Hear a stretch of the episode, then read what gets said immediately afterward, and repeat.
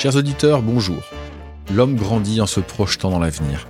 Pourtant, celui-ci n'a jamais été aussi imprévisible et plus contraint. Comprendre comment faire grandir les organisations humaines, entreprises, associations dans le temps long, c'est tout l'enjeu d'Histoire d'entreprise. Avec Histoire d'entreprise, je vais au contact de fondateurs, de dirigeants, qui me racontent pourquoi et comment sont nés, puis ont grandi leur organisation.